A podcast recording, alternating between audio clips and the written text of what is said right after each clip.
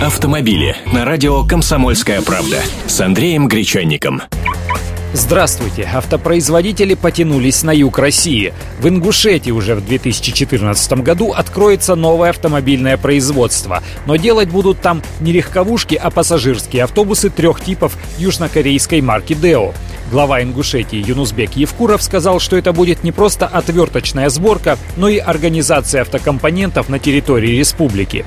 Схема организации завода обычная. В проекте участвует государство и компания Deobas Global. Наша сторона создает инфраструктуру и предоставляет имеющиеся площади, а корейская обеспечивает всю техническую часть, передает технологии, обучает персонал и запускает производство.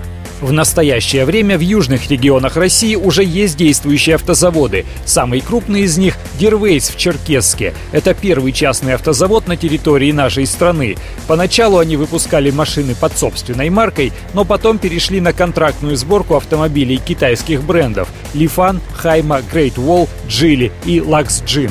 Есть автопредприятие и в Чечне. На территории бывшего аргунского завода «Пищемаш» там собирают «Лады» из тольяттинских машинокомплектов. Сначала, в 2008 году, это была классика «семерки», а теперь «Приоры», которые продаются в Северокавказском регионе. Кстати, свой завод в Чечне планирует построить и все та же компания «Дервейс». Это будет предприятие с полным производственным циклом, включающим штамповку деталей, сваривание и покраску, а также сборку.